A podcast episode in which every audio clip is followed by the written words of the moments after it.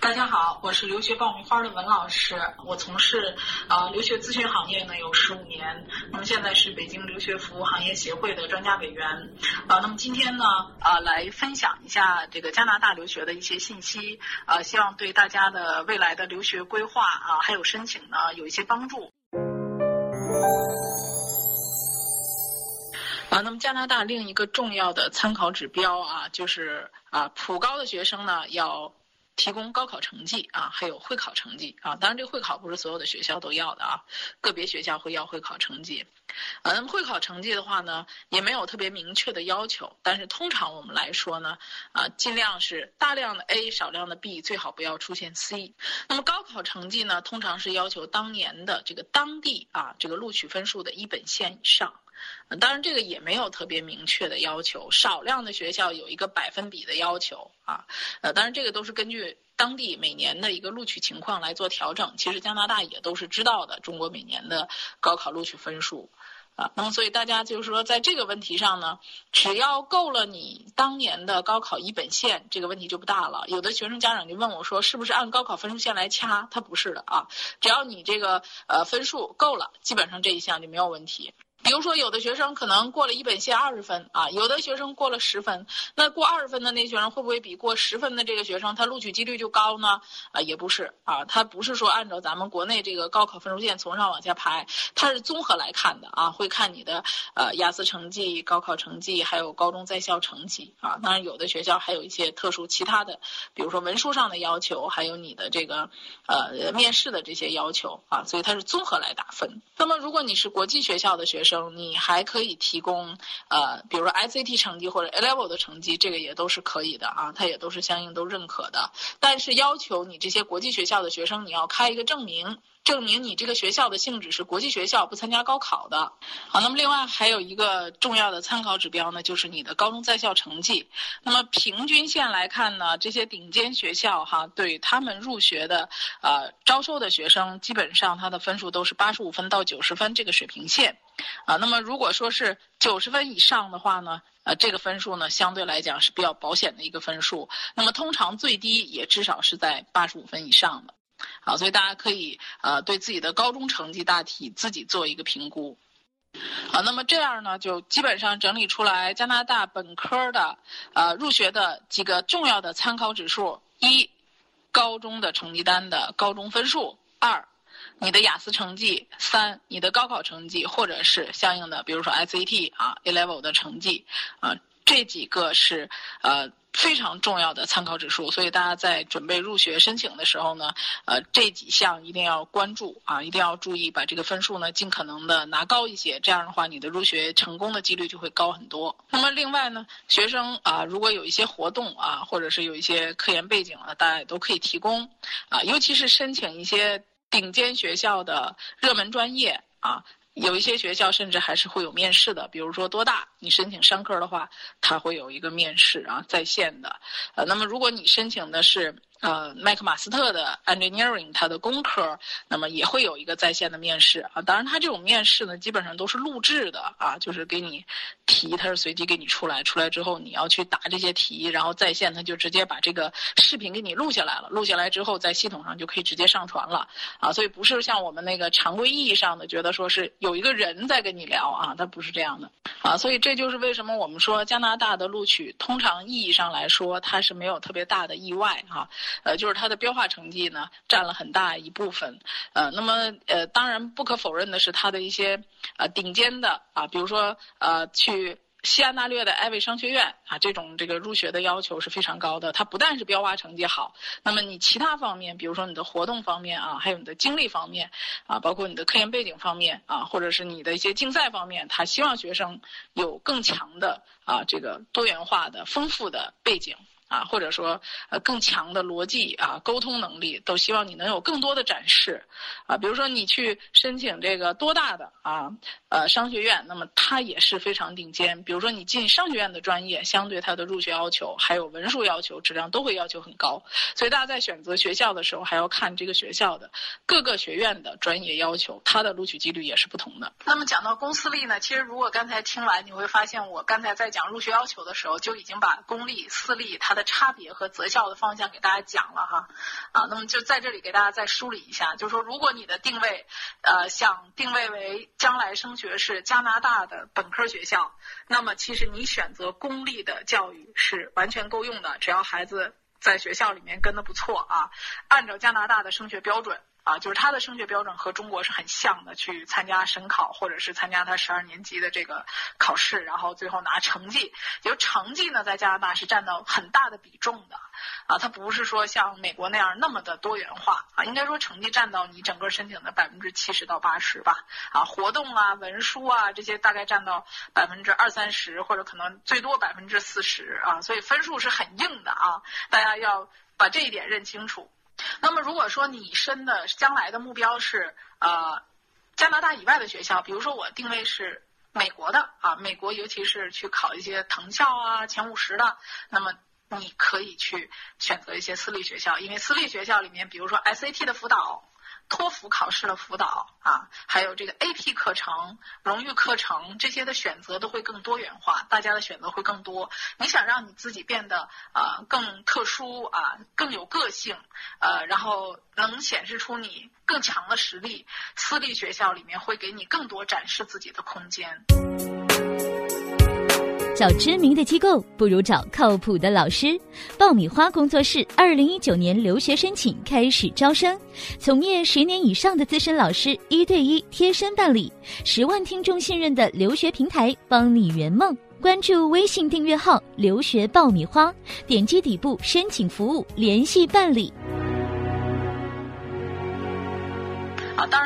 也不菲哈。有好多家长问我说：“你看公立学校我一年就花十五万就可以了，私立学校我要花一倍的钱，那是不是他俩的水平也差一倍呢？”啊，不是，真的没有这么差的这么多啊。价钱差一倍不代表他的教学质量和你得到的东西也是双倍的，这个不是成正比的。啊，当然私立学校的教育，包括呃小班的授课模式以及你孩子受到的关注程度，那一定是比公立学校好的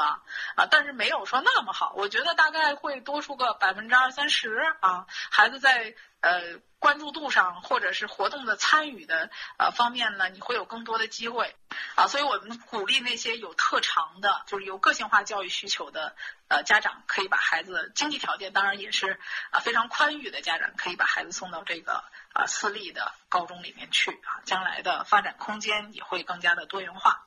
好，那么第四个啊，就是加拿大与美国的学费的比对，这是很多人关心的啊。加拿大一直都说这个，大家都说性价比高嘛，比如说。你读他的公立学校，我觉得这个性价比是高很多的，因为在美国，咱们国际学生是没办法入读他的公立学校的，所以加拿大在读初高中这一段啊，包括小学也可以去啊，甚至我还办过幼儿园的，五岁去上幼儿园，这个都可以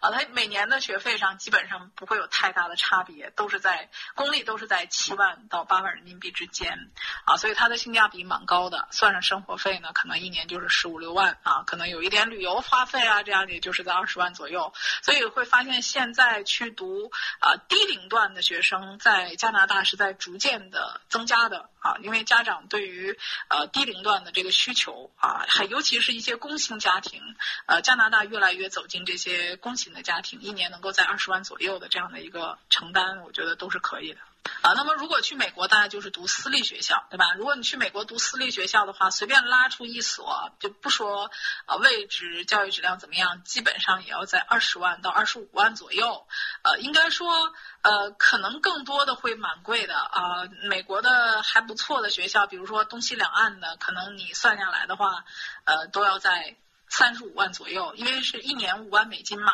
啊，五万美金差不多就在三十五万左右了。如果你有其他的花销，呃，旅游，呃，那。整个花销下来可能都要在四五十万，也是很多的。所以你会发现，就是加拿大在低龄段这一块儿，呃，优势是非常明显的。尤其是它的公立教育啊，由于它的教育质量高，都是由教育局统一来管理的啊，所以不存在太多的这种教育资源的这种偏差。像我们中国这样，某些学校特别好，某些学校特别差，这个差距不大啊。所以加拿大的公立教育，尤其是初高中小学，性价比是非常高的。那么到了大学这一段呢，呃。它的费用上呢，也是比美国的大学费用要低一些。那么我们就举一个例子啊，就是说最贵的，最贵的是什么？多大啊？多伦多大学是比较贵的。多伦多大学它一年的学费大概要在呃专业不一样哈，大概在平均可能贵的专业大概在三万六千加币左右，呃，那么合着人民币可能你一年下来就要在呃十八万到二十万吧，这就很贵了。那么算上生活费，一年大概三十万吧。那么这就是加拿大比较贵的学校了啊。那可能一年下来大概在三十五万到四十万啊。但是如果你去美国一个同等级一样优秀的学校，比如说 Top 五十吧，基本上你拉出来一年至少都得五十万吧，生活费加学费，这是很基本的，对吗？所以一个大体的概念就出来了，加拿大的高线就是美国的平均线。啊，就是你在美国随便找一个学校花的钱，差不多就是跟加拿大的高线是一样的，啊，所以大家会觉得加拿大的花费啊，一定是比美国这儿总体来讲花费要便宜的，啊，那它的教学质量也不差哈，这个滑铁卢啊、多大、麦吉尔啊这些啊不胜枚举，非常多顶尖的学校，包括它的很多优秀的专业，多大的生命科学啊，这个被誉为加拿大的呃哈佛的西安大略。艾维商学院啊，还有这个约克的舒里克商学院啊，都是您的享誉全球的这个专业和学校啊，所以大家对于加拿大的教育呢是不用去质疑的。同时，我觉得在呃加拿大的整个的。呃，录取机制上来说呢，它其实更贴近于我们中国的这个教育模式啊。你看，中国学生就很会学习啊，很会考试啊，其他方面就要差一些，是吧？比如说参加活动啊，啊，还有的学生可能有一些领导力啊，是吧？演讲啊，啊，这些能力相对会差一些啊。不是特别擅长考试，不是太擅长说。那么加拿大它的这个入学模式呢，比较接近于中国的这种传统教育，就是大家要通过这个考试啊，呃，占到很大的一部分比重。所以中国的擅长考试的这个优势，在加拿大就能凸显出来。所以我跟进了很多的学生啊，从啊。高中四年，然后到升大学啊，甚至有的从初中开始看。你看，在国内学习很好的孩子，在加拿大也踏踏实实的学习，他一定能升读到顶尖的这些加拿大的名校的。基本上没有太大的意外啊，所以我觉得加拿大是一个非常稳妥的一个投资，就像我们说去投资股票一样，加拿大是个稳健型投资。那么美国呢，它有可能孩子会在这样的一个多元化的环境里面发展的更好。啊，但是也可能发展的不好，因为美国也不是适应所适合所有的孩子啊。比如说我这孩子可能就是呃特别擅长演讲，特别擅长说。比如你看我今天有一个孩子，哇，那个面试表现的好极了，然后你看他考的托福简直烂的惨不忍睹。那你看这样的孩子，他可能去美国，美国老师就会很喜欢这样的孩子。但如果去加拿大的话，一考试他可能就跟不上了，对吧？就是美国会有一些破格录取。就是我觉得你在某一个方面非常的有天分啊！你看美国经常会录取这样的学生，但加拿大大多数录取的学生还都是比较中规中矩的，学习成绩好的啊，这样的学生占的居多。所以加拿大的录取一般不会出太大的意外啊。所以我觉得加拿大和美国的呃，你最后去比较呢，从费用上来说确实是很有优势的。第二个呢，可以去看一下孩子的这个风格，比如说非常擅长于学习的啊，就是。跟咱们国内传统教育。下来就是学霸型的，我觉得非常适合去加拿大，啊，我我经常说，我说加拿大特别适合学霸，因为你只要是学霸，你在加拿大这个稳健的环境当中和他的升学体制下来，这个孩子就不会有太大的问题。啊，就是呃能够发挥出他该发挥的水平，啊，到美国这个环境呢，就需要孩子有更多元化的能力，比如说他的演讲能力、组织能力、沟通能力、逻辑思维能力。啊，当然这些能力可能就是说在加拿大学生也都有，但是可能不会像美。国占的比重这么大，比如说我在美国，我要有一些社团活动，我要有一些科研项目啊。那么在加拿大的申请当中，如果你这方面没有非常突出的表现，我只是学术成绩好，那么这些孩子也是有机会升入名校。啊，那么可能有的家长会觉得你说的多大的费用这么高，有没有便宜的啊？有的，比如说大家去阿尔伯塔省啊、曼省啊，啊这些地方呢，不但学费便宜，还有一些优惠的学学费的返还政策啊，还有一些移民的省提名政策，这些都很吸引这个呃咱们国际学生去那儿就读。如果你在这些中间啊人烟比较稀少的地方去上学的话呢，啊，它的花费相对更低，可能一年大概在二十万人民币啊，就是或者说二十呃二十万人民币以内啊，十七八万啊都是可以下得来的，都是没有问题的，啊，所以大家在加拿大的话呢，是很适合一些工薪阶层的家庭啊，去呃对留学方面有一定还有有一定的追求，并且对于啊这个学校方面呃。教育质量上啊有一定要求的这个家长，我觉得他是加拿大是可以做到性价比非常高的。